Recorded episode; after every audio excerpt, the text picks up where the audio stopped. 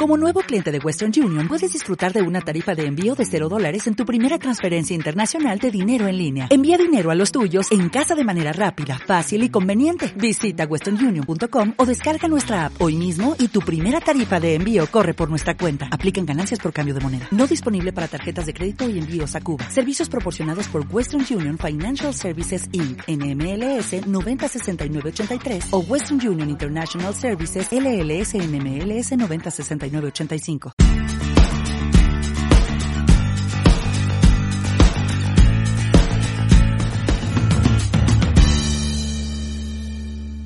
Bienvenidos, buenas tardes a los que estáis en España y bienvenidos a la gente que está en eh, Perú, Ecuador, Argentina, México. Bueno, a todos ellos, buenos días. Nos encanta hacer hoy un nuevo webinar sobre los temas más relevantes en gestión y estrategia en despachos de abogados. Soy Lidia Sommer y hoy charlaré con Emilio Martínez. Buenas tardes. Buenas tardes. Eh, Emilio es el COO, director general de organización de Cuatro Casas González Pereira. Eh, es director general de organización en Cuatro Casas. Eh, tiene más de 20 años de experiencia en el sector jurídico, toda su vida. Toda mi vida. Eh, especialmente en el ámbito del management, planificación estratégica y financiera. Es presidente además de nuestra asociación Inquietos, es mi presidente. Es miembro además del comité de organización del Legal Forum, que también compartimos. Eh, nos encanta que estés aquí, Emilio. Muchas gracias. Gracias a ti por invitarme. Bueno, eh, hoy vamos a hablar de estrategia, de gestión de despachos de abogados, hablaremos sobre innovación, eh, sobre las amenazas y las oportunidades eh, que se ciernen eh, en nuestro sector.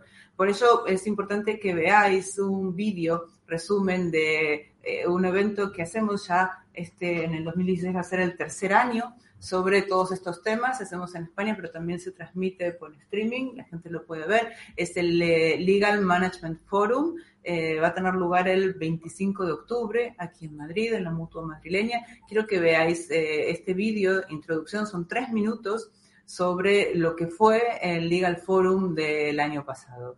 Vas- vais a poder, si queréis, apuntaros. eh, os vamos a poner el, eh, la dirección. Ahí eh, todavía estamos dentro del lapso eh, en donde la gente se puede apuntar a un precio mejor, que siempre es bueno. Eh, Jorge, cuando quieras, mostramos el vídeo.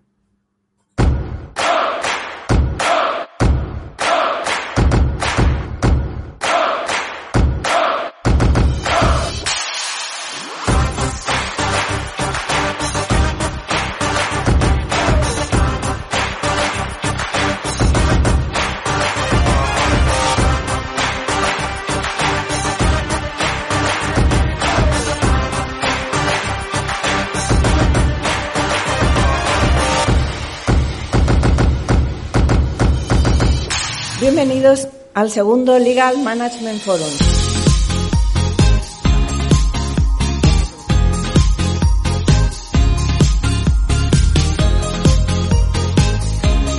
la tecnología sea una aliada. Ese es el paso siguiente que los despachos tienen que dar.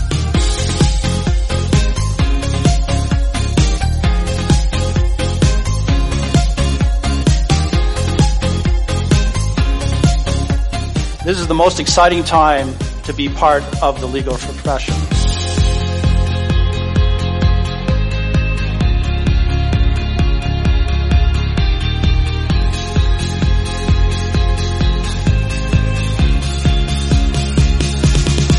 Project management does work in law.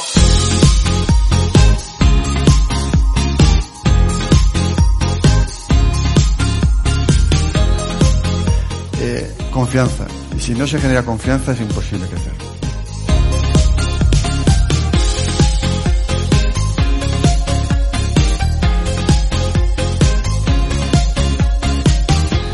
Nuestros clientes están en los entornos digitales. Acudirán a nosotros o acudirán a otro que esté mejor posicionado que nosotros.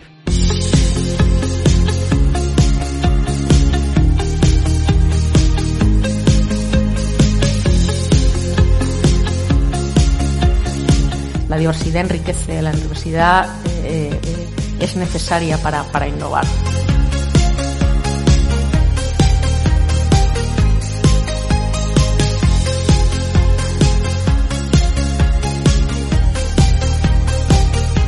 que den por seguro que se van a producir cambios y que ellos aceptarán y se adaptarán a los cambios, como tú y yo hemos hecho, tú a tu edad y yo a mi edad, pues de una manera natural y sencilla, que no pasa absolutamente nada.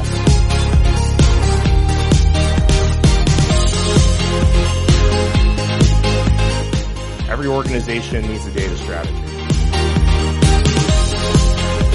Agradezco muy sinceramente a Walter Kluber y a Inquietos la oportunidad de estar aquí clausurando esta jornada. Muchas gracias.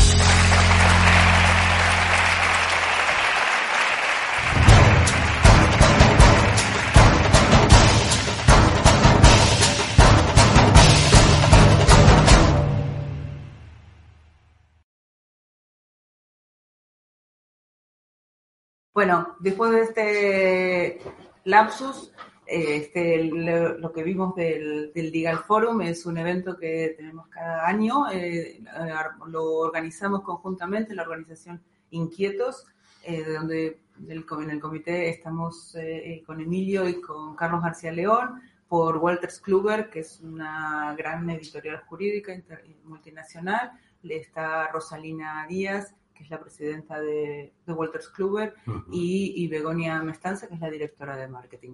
Eh, siempre tratamos de, de traer a, a, los ponentes eh, este, más punteros, salvo cuando hablé yo, de, de, de nuestro sector y, y, buscamos generar en la gente la aspiración a la, a la innovación, ¿no? Y, y, que todos estos aires nuevos sean vistos como una oportunidad en un sector que es tan conservador. Bueno, los que ya están habituados a nuestros webinars saben que tenemos siempre dos preguntas. Hay una de inicio y una del final. La del final es qué te hubiera gustado que te contaran antes de empezar a trabajar en el sector legal. La dejamos para el final. La primera es cuál es el significado y tu definición del valor aportado al cliente en servicios jurídicos.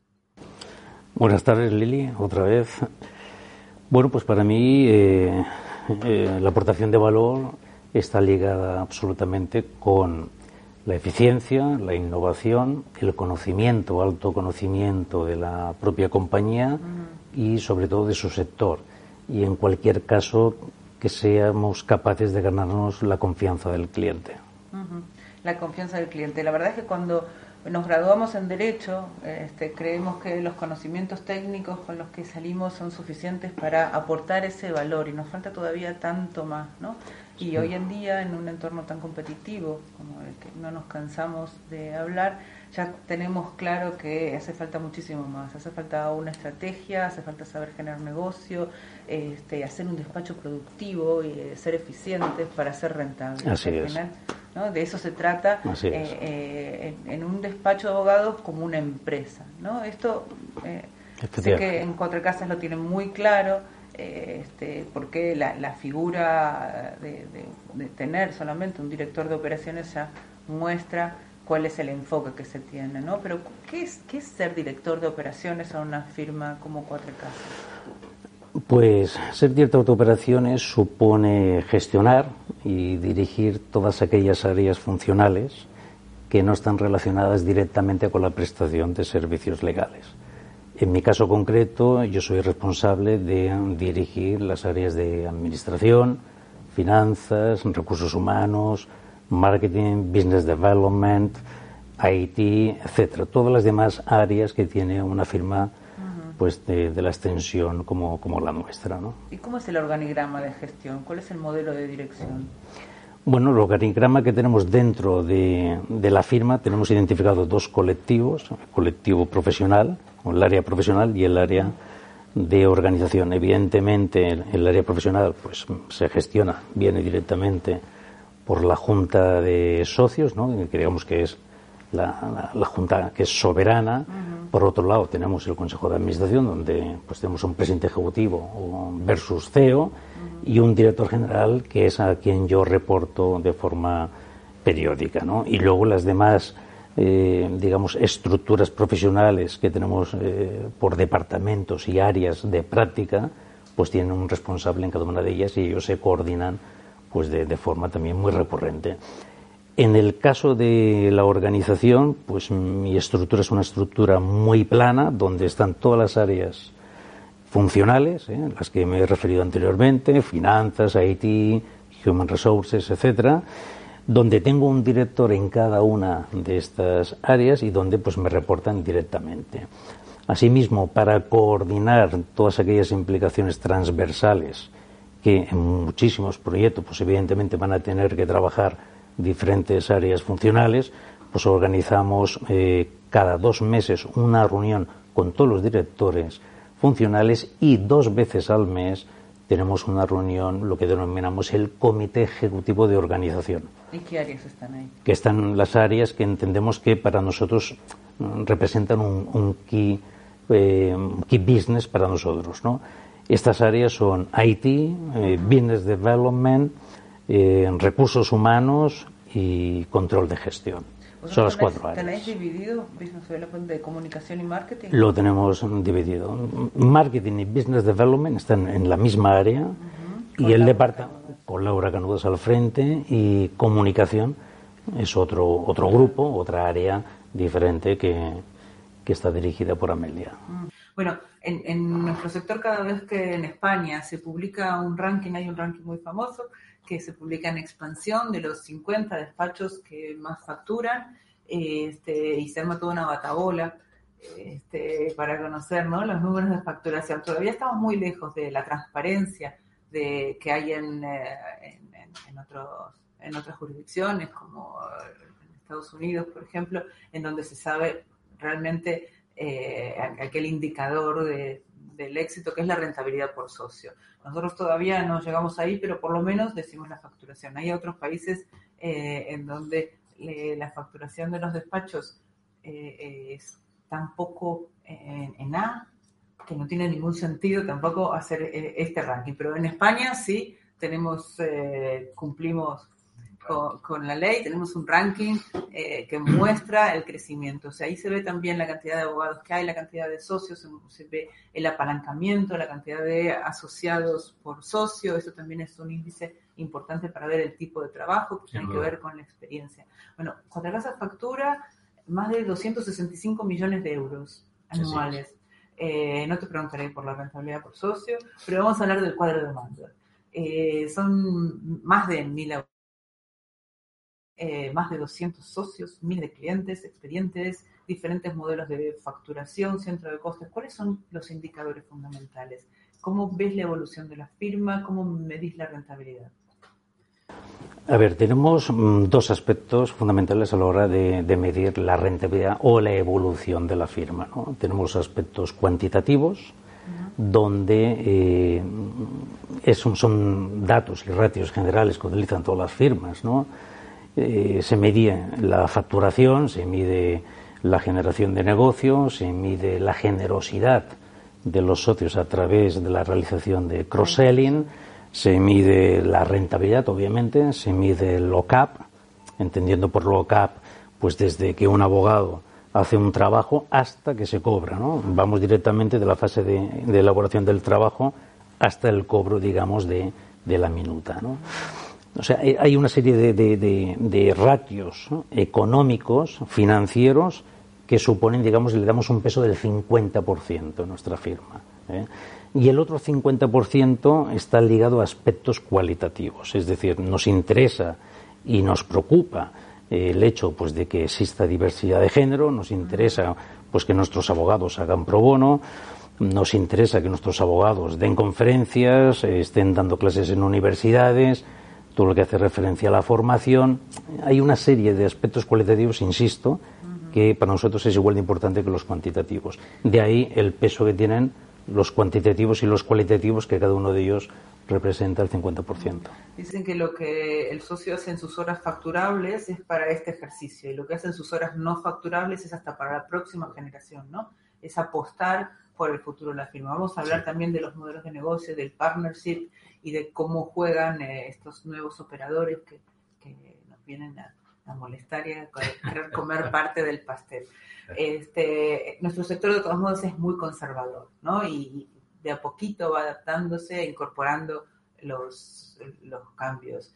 Eh, hablamos mucho de nuevos modelos, hablamos mucho de profesionalizar la gestión, eh, y hoy tenemos aquí un representante de la abogacía institucional, ¿no? Este es uno de los despachos más importantes de habla hispana de, de, todo el mundo. Y me gustaría saber qué, qué aporta eh, el elemento, eh, el, la figura del COO, tu figura, como elemento innovador a la tradicional cultura del partnership. Este, esto tiene que ver con la profesionalización de la gestión, eh, con el rol de los que, no, aunque los dos somos licenciados en Derecho, pero que no, no estamos trabajando de abogados en un despacho, y, y, la responsabilidad que tenéis eh, los directivos de, de, de, los despachos que no son abogados y que entonces podrían ser socios. Bueno, son muchas preguntas. Vamos a la primera. ¿Tú crees que, que la profesionalización de la gestión es imprescindible? Sin duda. Eh, en firmas de la extensión como la nuestra, ¿no? son firmas consideradas large law firms, ¿no? firmas donde hay más de 250 abogados, sería impensable pues que la gestión de las áreas funcionales de un despacho estuviese o fuese realizada por, digamos, no profesionales de esas áreas concretas. ¿no?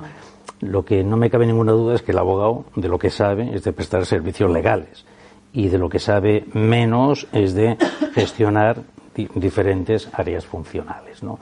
Por consiguiente, yo creo que la profesionalización se ha instaurado en las firmas legales, ya en el mundo anglosajón, mi figura, la figura del COO, hace muchos años, pero muchos años, al menos 20 años que existe. Uh -huh. Es verdad que en España eh, esta figura eh, se introdujo hace relativamente poco tiempo. ¿Cuántos despachos tienen? Mm, aparte de los anglosajones, verdaderos CEOs en, en, despachos españoles, pues no sé si hay alguno más aparte de Cuatro Casas, no lo sé. ¿eh? Eh, como CEOs que, que, tengan la responsabilidad global de todas las áreas funcionales. ¿eh? Alejandro, en Uría. Alejandro es gerente y lleva muchas áreas funcionales, pero no sé si las lleva todas. No, no, no, no lo sé, lo desconozco. ¿eh? Pero insisto que esta figura, como el abogado, lo que mejor sabe hacer es ejercer de abogado y para eso le pagan, ¿no? Y para eso, pues espera el cliente recibir sus servicios. Lo que tiene que hacer es, es explotar sus, digamos, habilidades como abogados y dejar la gestión de las áreas funcionales pues a verdaderos profesionales que invierten el 100% de su tiempo en el desarrollo de, de, su práctica. ¿Te parece necesario ser licenciado en Derecho para dirigir un despacho? ¿Podrías entender? A ver, eh, impre imprescindible no lo es. Es verdad que es, que es conveniente, o sea, alguien que va a dirigir una firma de abogados, si ha ejercido la abogacía, pues yo creo que es un plus añadido a, su nueva posición. Pero hoy en día estamos viendo despachos anglosajones, concretamente, por ejemplo, en Londres tenemos eh, Riverview Law, cuyo CEO, Carl Chapman, es psicólogo, no es ni siquiera abogado, aunque esté rodeado de muchos abogados, él no es abogado. De hecho, el despacho tiene hoy 60% de abogados y planea tener solo 40%. Así el es. resto son eh, ingenieros, así es, así es. Si nos vamos a Estados Unidos, cruzamos el charco, pues eh, podemos encontrarnos a Action, cuyo presidente, Paul Carr, pues creo que es ingeniero, no es abogado, y donde el 50% de los profesionales que prestan servicios desde Action no son abogados. Son otras cosas, matemáticos, ingenieros, economistas, pero no son abogados. Por consiguiente, y resumiendo y dando respuesta a tu pregunta, ¿es imprescindible? No. ¿Es conveniente? Creo que sí. ¿Y, y, y crees que por la responsabilidad que tienen los directivos, no digamos únicamente el COO, sino también otros directivos de áreas funcionales, eh, si tuviéramos una ley parecida al, al Act del 2007 del Reino Unido, que pueden ser socios personas que no son abogados, eh, ¿te parece que es un rol que, que sería aceptable por, por, el resto de los socios? Bueno, en España ya existe una ley, la ley de sociedades profesionales, que ya permite que, que no abogados puedan ser socios de, de firmas legales. No obstante, eh, dentro, digamos, de, de, de, la tradición de nuestro sector, eh, y esto incluye no solo España, sino también el mundo anglosajón, mm, normalmente profesionales que no prestan servicios legales a los clientes no suelen participar en el partnership, no alcanzan la asociatura. Si me preguntas si eh, determinadas personas dentro de la organización podrían tener acceso o deberían tener acceso en un futuro a la asociatura, pues mi respuesta rotunda es sí. Por Bien. varios motivos. ¿eh? No solo porque... que tener en cuenta varios motivos. El primero es la alta responsabilidad. Segundo motivo es que gestionamos el presupuesto Más alto. más alto y más extenso ¿Cuántas que tenemos. tu? Y el número de personas, no hay ningún equipo que tenga tanta gente. En, en mi caso, por ejemplo, pues dependen 500 personas. ¿no? Por consiguiente, por responsabilidad, sí, yo creo que También. deberíamos tener la oportunidad de poder llegar A la a, asociatura. a la asociatura. Bueno, aquí eh, el tema, la palabrita innovación va a estar muy presente en, en todo el día. Si, si está Emilio con nosotros, no puede ser de otro modo. Eh, todo el mundo, nuestro sector hoy habla de Big Data, automatización de procesos, Machine Learning. eh, Tenemos un montón de, de- de palabritas nuevas. Este, parece que se nos viene una tormenta, no sabemos si la vamos a aprovechar o si vamos a morir en, eh, sucumbiendo. Eh, hace, en el primer Legal Forum, eh, una de las ponencias más, más destacadas fue la de Elisa Garrijo, ¿puede ser? Este, la responsable de innovación de IBM, que nos mostró eh, un nuevo producto que se llama Watson. Y ya hay un despacho de abogados que compró Watson y que tiene como el robot eh, lawyer, que es eh, Ross, ¿no? Mike Ross. Este, hay mucha confusión también sobre estos conceptos, qué es automatización de procesos y qué es inteligencia cognitiva y qué es el aprendizaje. A mí me gustaría mostrar un vídeo, serán 40, 50 segundos, sobre un robot, eh, que solamente vamos a ver una mano, pero es Watson, eh, en donde eh, se le enseña el significado de los verbos y pensemos en lo que significaría alguien que tenga toda la jurisprudencia y toda la legislación aplicable, toda la información sobre distintos sectores económicos, eh, financiera, eh, eh, estrategia de nuestros clientes, todo metido ahí y que además esté sentado con nosotros en la sala de reuniones, este, interactuando con nuestros abogados y aprendiendo más derecho. Vamos a verlo cuando Jorge lo ponga. Eli, poke the thing in the middle. I don't know how to poke something. Eli, point at it. Eli, extend your hand. Eli, retract your hand. Eli, that is how you poke something. Okay, now I know how to poke something. Eli, poke the red object. Eli, poke the object on the left. Eli, poke the Tylenol.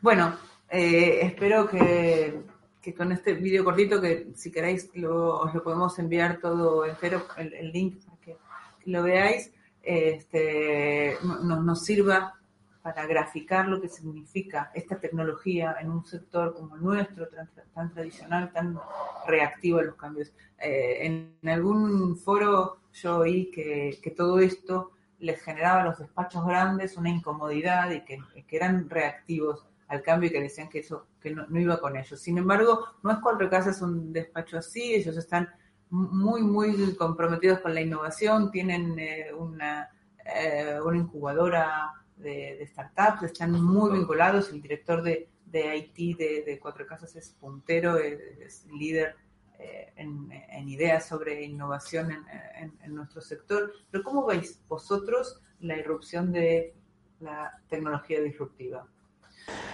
Pues sinceramente lo vemos como una oportunidad, no lo vemos como una amenaza, ¿no?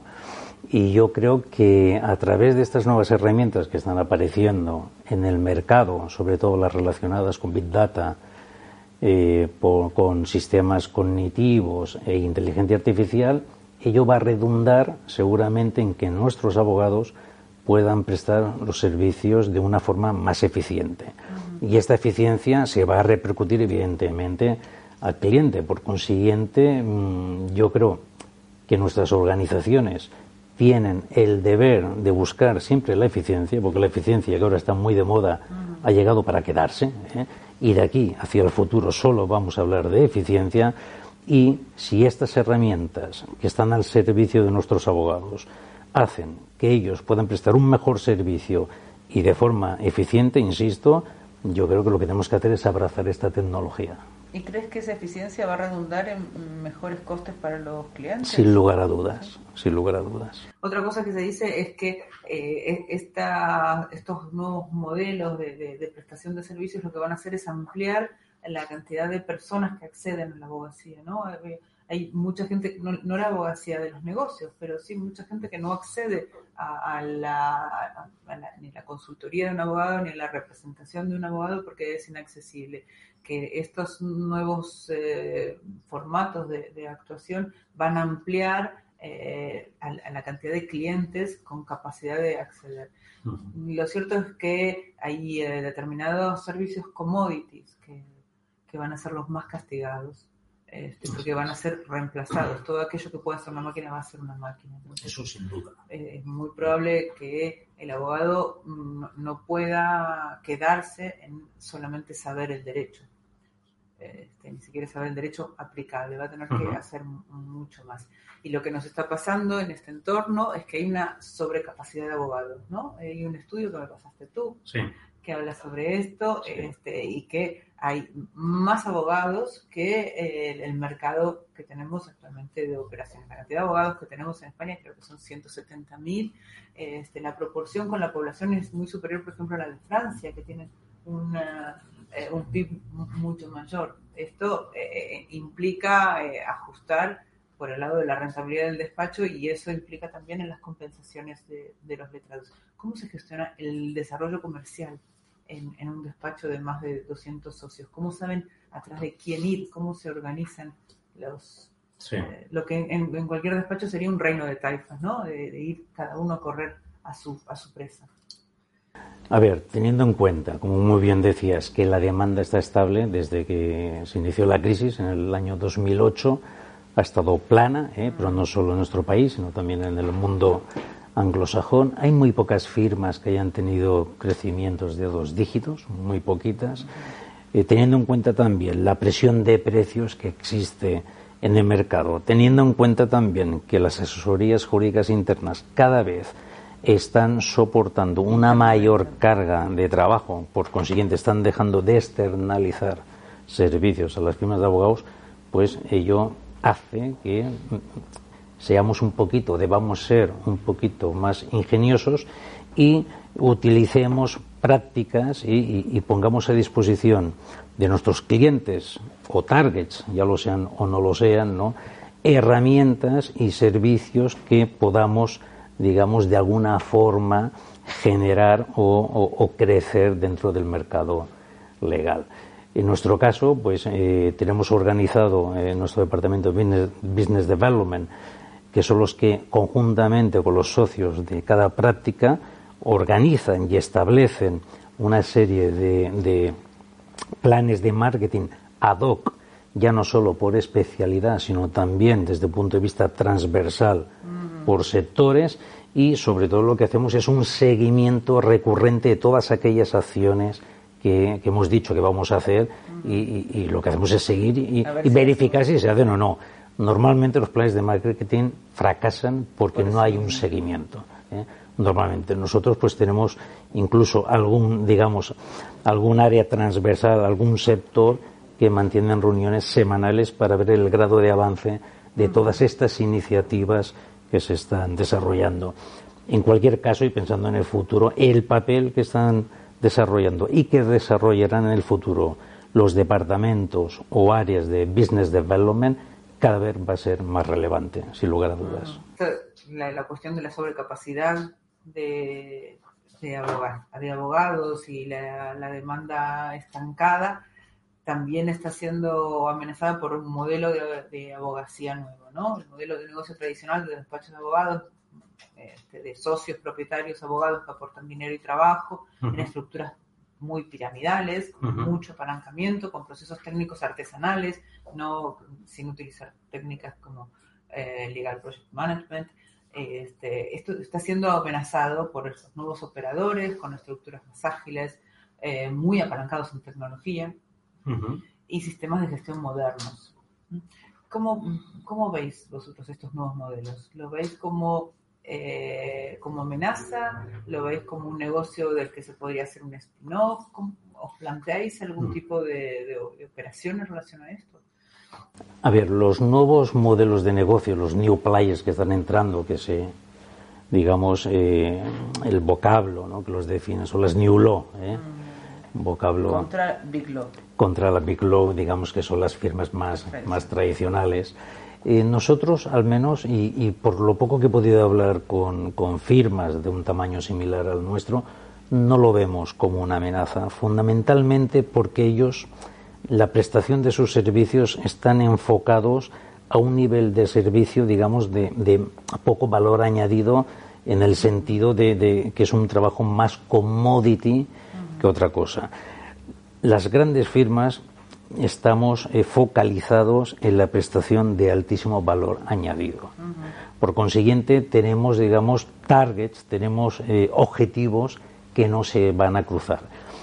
Es verdad, es cierto que en todas las firmas también tenemos parte de trabajos que son commodity y es posible que en un futuro, si estas new law que están en el mundo anglosajón fundamentalmente aterrizan un día en España, pues es verdad que a lo mejor pues podamos perder algún algún asunto, digamos, de los que denominamos eh, entre nosotros commodities, ¿no? Y de- es probable. de estos, de estos servicios, porque en un despacho tan grande es muy difícil, especialmente con, eh, con los, los momentos de recesión, que haya operaciones relevantes para dar de comer eh, trabajo jurídico a más de eh, mil abogados, ¿no? Eh, ¿Os planteáis alguna vez una segunda marca, una, una externalización, diferentes carreras profesionales para dif- diferentes estilos de, de abogados?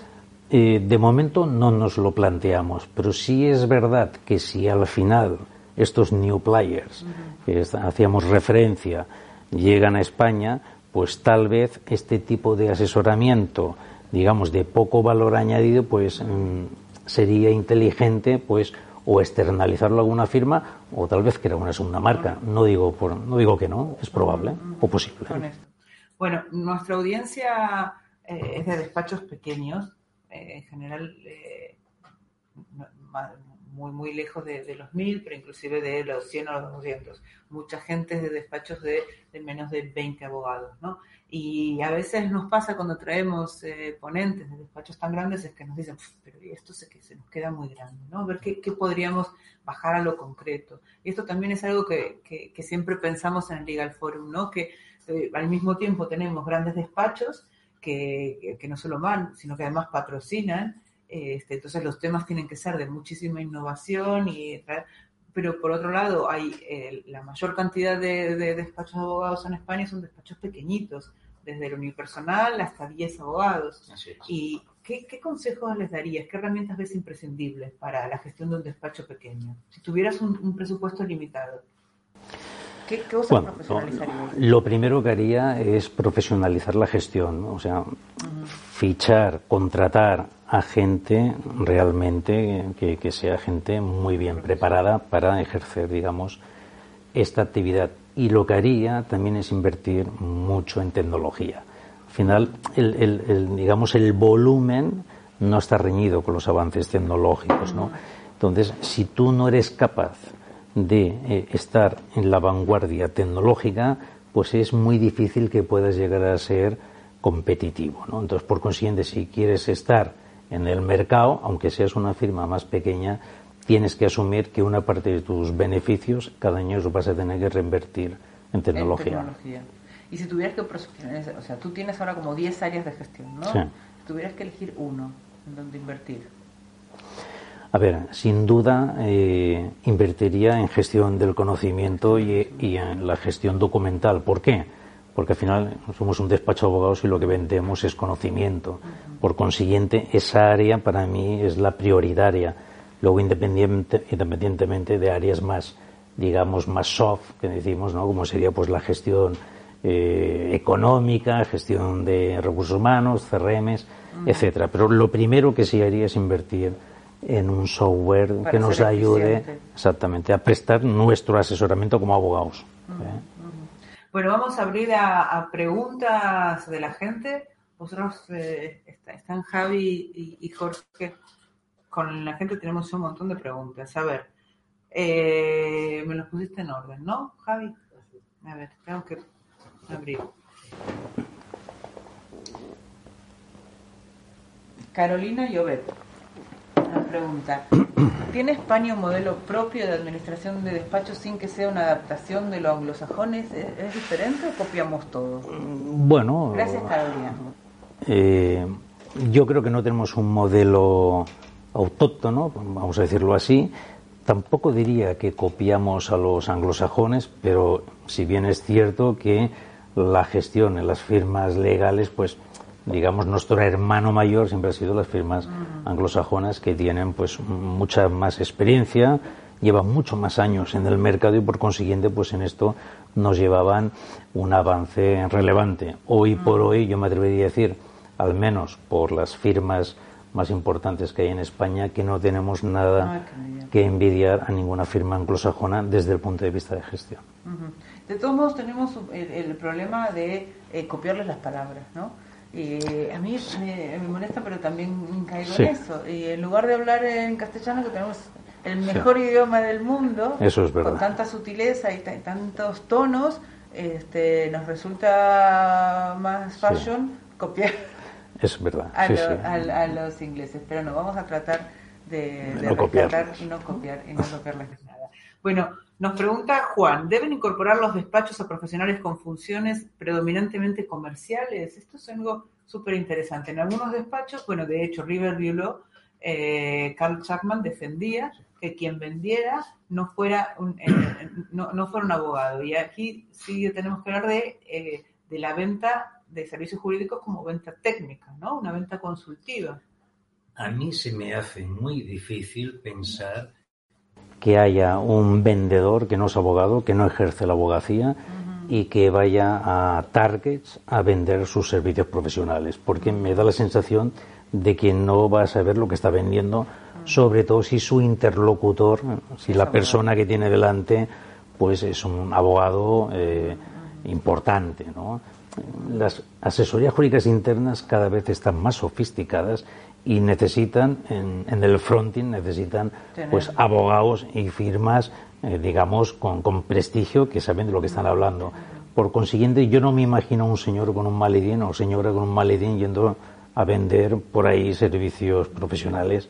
Lo veo muy difícil, muy También porque difícil. nuestro sector es, es muy heterogéneo y dentro de lo que llamamos servicios jurídicos eh, está tanto los commodities como podrían ser un despacho que por una cuota anual te resuelve todos tus problemas o que te vende un pack de contratos como este, el, el asesoramiento sobre una operación eh, este, determinada donde el cliente, eh, además de saber cuántas oficinas tienes, cuántos abogados, lo que quiere saber es experiencia concreta en un tema similar al suyo Efectivamente. y tu enfoque.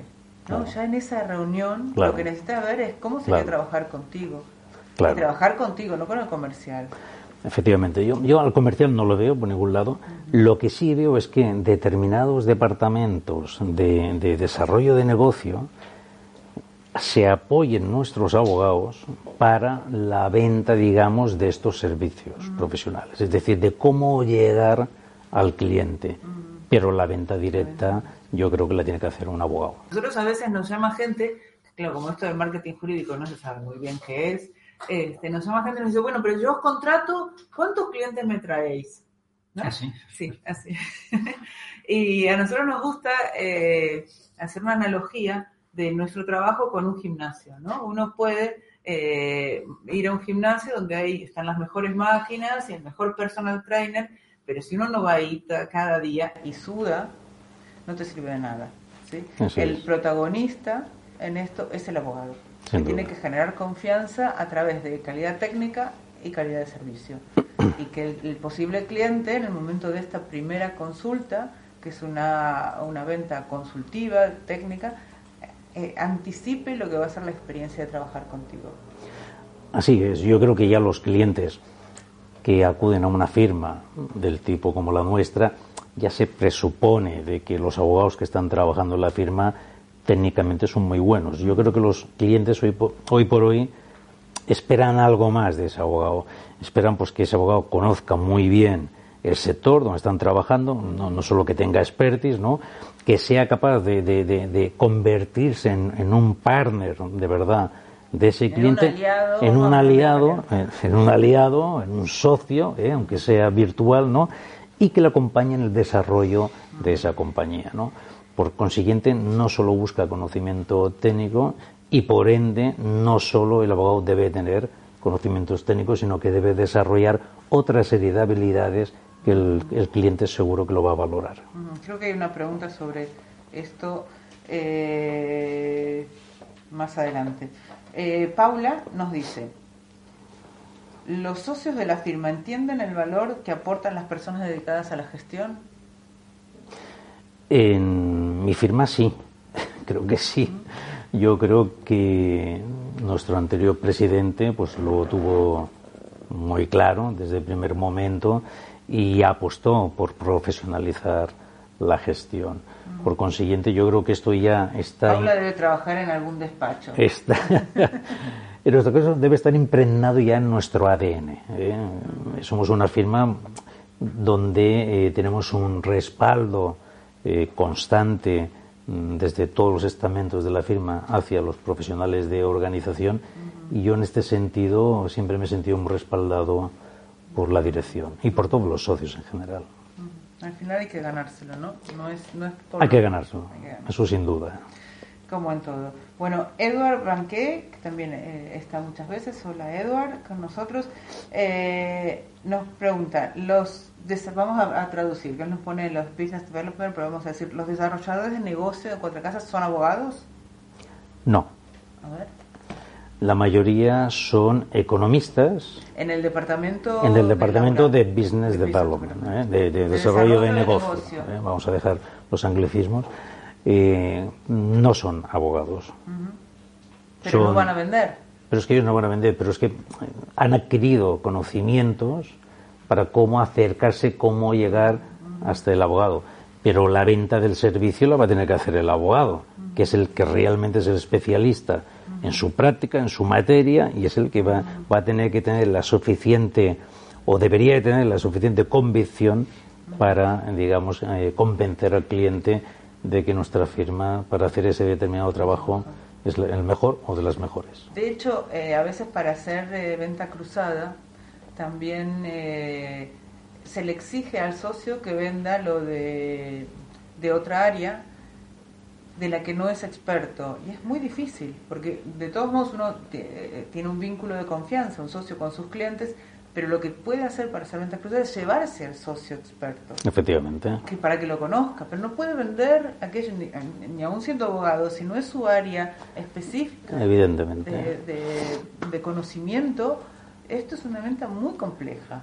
Es compleja, pero este tipo, digamos, de acercamiento a otras especialidades a un cliente que no las tiene, se tiene que hacer de forma coordinada, planificada y, y se tiene que, digamos, que sentar. El mérito del socio que tiene actualmente ese cliente es poder sentar al propietario o a la persona que tenga la responsabilidad de contratar los servicios con otro abogado, otra especialidad, siempre y cuando crea que el servicio que le va a prestar el otro abogado puede ser interesante o relevante para este, para este cliente, ¿no?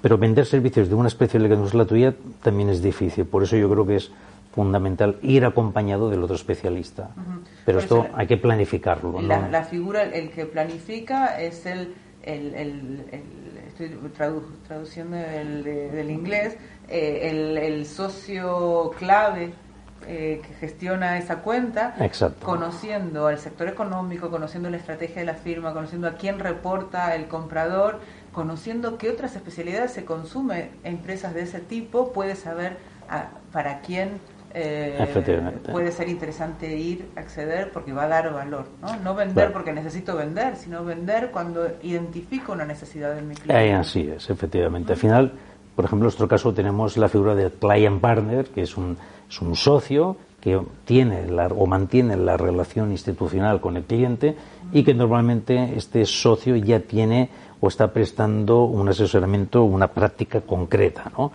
esta persona, uno de, digamos, de sus, de sus de, deberes, entre comillas, es que tiene que ser capaz digamos, de trasladar al cliente que si tiene una necesidad, pues hombre, nosotros tenemos especialistas que podrían cubrir esa necesidad. Es decir, una vez que lo ha detectado, pues se le puede presentar, no cuesta tanto trabajo.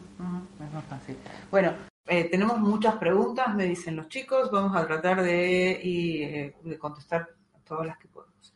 Eh, Laura nos dice, eh, los clientes no aceptan la facturación por horas, piden otros modelos de facturación. Esto también es, es otro de los de, de las leyendas urbanas de Pequeño mito. que sí, de nosotros tenemos por un lado las horas facturables que es que el, eh, el- el- lo que el cliente tiene es una tarifa por hora y el, el despacho una vez al mes o cuando termina la operación le dice cuántas horas han sido, a veces se presupuestan, a veces no.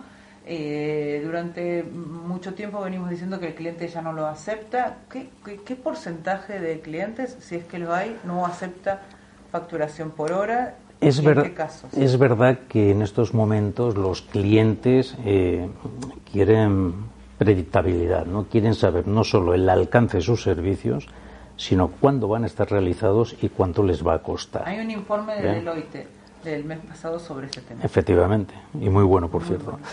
Eh, eso es cierto, pero también es verdad que ahora tenemos eh, o estamos en una era de que se ha puesto de moda, ¿no? En una época en que se ha puesto de moda las AFAS y, y las, Las AFAS AF son los alternative, perdonar, alternative fees arrangements. modos alternativos de facturación. Efectivamente.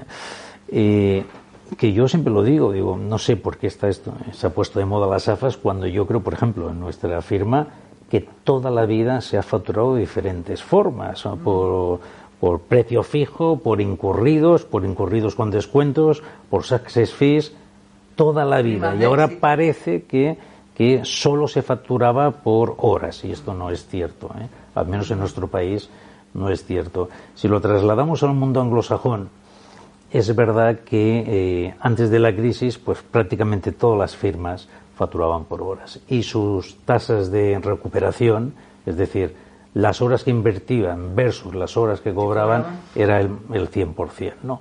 Ese porcentaje ha bajado al 84%, eso es verdad. Pero como en nuestro país nunca se ha facturado todo por horas, no, es difícil No hacer esta comparativa, pero en nuestro caso nosotros seguimos facturando por hora, seguimos facturando por precio fijo, seguimos facturando por success fee, digamos que todo el abanico de tipologías de facturación pues las, las No tenemos. son una novedad. Bueno, eh, Emin nos pregunta, ¿qué software de gestión utilizáis? ¿Desarrollado internamente o algún enlatado? Utilizamos SAP. SAP. Estuvimos los últimos 10 años, eh, contratamos los servicios de Elite, eh, que era en, en aquel entonces el software. Sí, ahora, ahora es de Rupert Thompson, ¿no? antes no. Eh, lo utilizamos durante 10 años y luego pues creímos que teníamos que dar un salto en, en la gestión, en la calidad. Yo creo que Elite se había quedado un poco, eh, digamos, no había seguido desarrollando el producto y al final decidimos pues implementar SAP. Y dentro del abanico de SAP, pues ahora ya cuelgan, digamos, todas o todos los softwares de las diferentes áreas funcionales. Bien.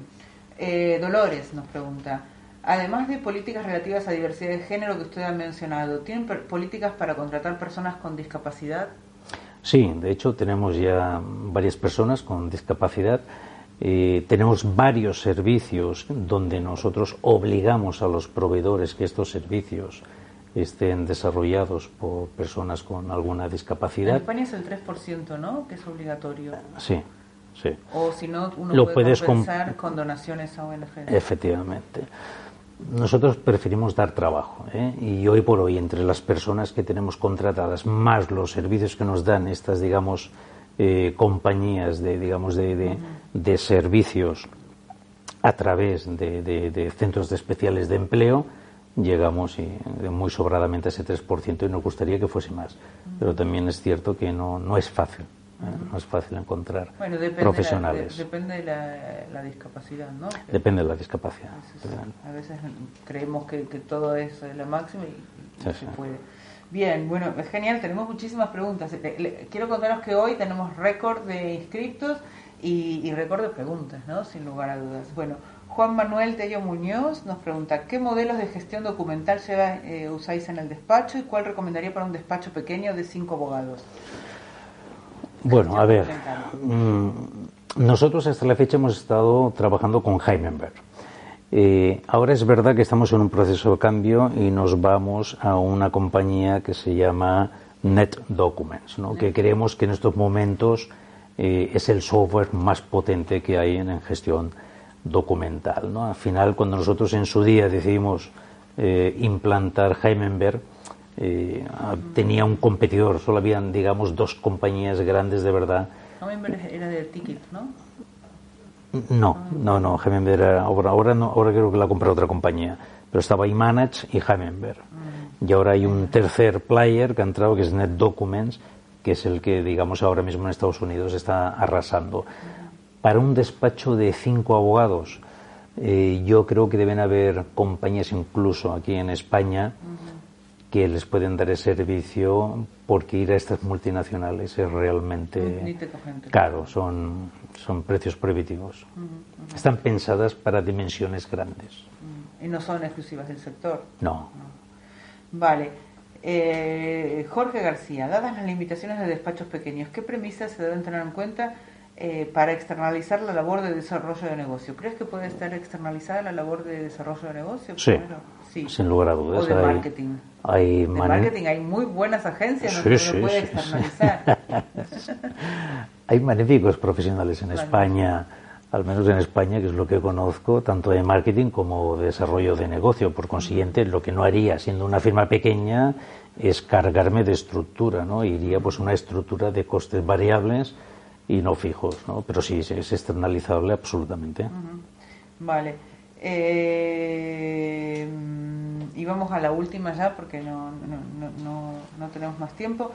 Juan Manuel Tello pregunta, ¿qué prioridad Warden le da a la inversión en tecnología en conocimiento o en gestión documental? Bueno, una está de la mano de la otra, ¿no? Bueno, van de la mano, van de la mano. Nosotros le damos una prioridad absoluta y prueba de ello es el cambio que estamos haciendo ahora, que acabo de explicar, de que hacemos la migración de Heimenberg a NetDocuments. Por consiguiente, para nosotros, es, eh, si hay una prioridad de una herramienta tecnológica en nuestro despacho, es la gestión documental y del conocimiento, ambas. Bueno, vamos ahora a la última pregunta. Eh, es una pregunta que nos, sirve a todos eh, para hacer un poco balance de todos estos años en el sector.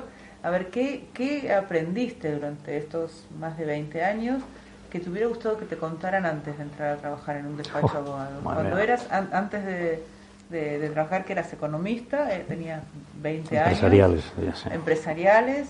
Y, te contrataron para trabajar en Cuatro Casas. ¿Qué te hubiera gustado que alguien te dijera, Emilio, ven Emilito, ven Emilito, que te Hombre, me hubiera gustado conocer exactamente qué es una firma de abogados, porque uno tiene una idea un tanto vaga, sobre todo cuando eres joven, ¿no? Yo me imagino a los estudiantes que acaban la carrera y se incorporan a una firma. Yo creo que la imagen que puedes llegar a tener a la realidad pues dista bastante, ¿no? Y, como hubieran explicado cómo funciona un partnership, porque la verdad es que es bastante complejo, ¿no? Y e imaginaros, pues no sé, como nuestra firma, ¿no? Mm, trabajar con 200 señores que son los propietarios, pero que además vienen cada día a trabajar al despacho, pues no es lo mismo que, dirigir una fábrica. ¿eh? Digamos que, que hay la capacidad intelectual instalada en una firma de abogados es muy alta y, hombre, también es un privilegio poder trabajar con gente tan, inteligente. Bueno, muchísimas gracias, Emilio. Un placer, muchas gracias por invitarme, Lili. Muy interesante. Bueno, hasta aquí el webinar de hoy. Este, a mí me gustaría eh, hacer un cierre. Eh, fueron, fue un semestre eh, o poco más. Nueve, hemos hecho nueve webinars este año y ahora en agosto nos tomamos todos vacaciones. Eh, vamos a hacer una encuesta este, sobre dos temas. Uno, el horario, a ver si las 3 de la tarde define bien. Nosotros lo tenemos que hacer por la tarde porque hay mucha gente del lado de mi tierra este, gente que ahora está a, la mañana, este, pero queremos saber si es a las 3 o las 7 de la tarde lo que os vendría mejor. Y también eh, los temas, ¿no? Para, para encontrar temas que os resulten interesantes a la mayoría. A mí me gustaría eh, contaros que todo esto eh, no es eh, obra de una cara bonita nada más, que tenemos cinco caras bonitas y que por favor a ver si, si podéis venir. Este, tenemos a, a Pilar, Pilar es nuestra directora de arte este, y es quien pone eh, guapos toda la, la identidad gráfica de, de los despachos de nuestros clientes. Javi es licenciado en Derecho, Community Manager, Marketing Online, se ocupa de SEO, SEM, campañas en redes sociales. Eh, Jorge, también licenciado en Derecho y periodista, se ocupa de los contenidos. Y Nacho, licenciado en Audiovisuales, es quien eh, se ocupa de que salgamos así tan eh, este, dinámicos en nuestros vídeos y especialmente los de los clientes. Queremos agradeceros eh, estar ahí, nos encanta esto de, este, de estar en contacto con gente de, de lugares diversos y poder contar eh, con profesionales tan expertos como hoy Emilio. Bueno. Es un privilegio para nosotros. Muchas Gracias, gracias. muchas bueno, gracias. eh, el próximo webinar, no os vayáis. El próximo webinar es en septiembre ya.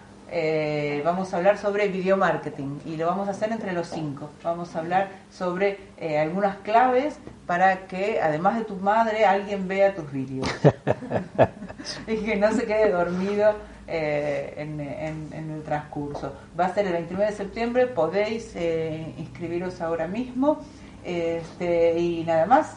Eh, estamos encantados y nos vemos en septiembre. Felices vacaciones para los europeos, a seguir trabajando los sudamericanos. Nos vemos pronto. Muchas gracias. Dios.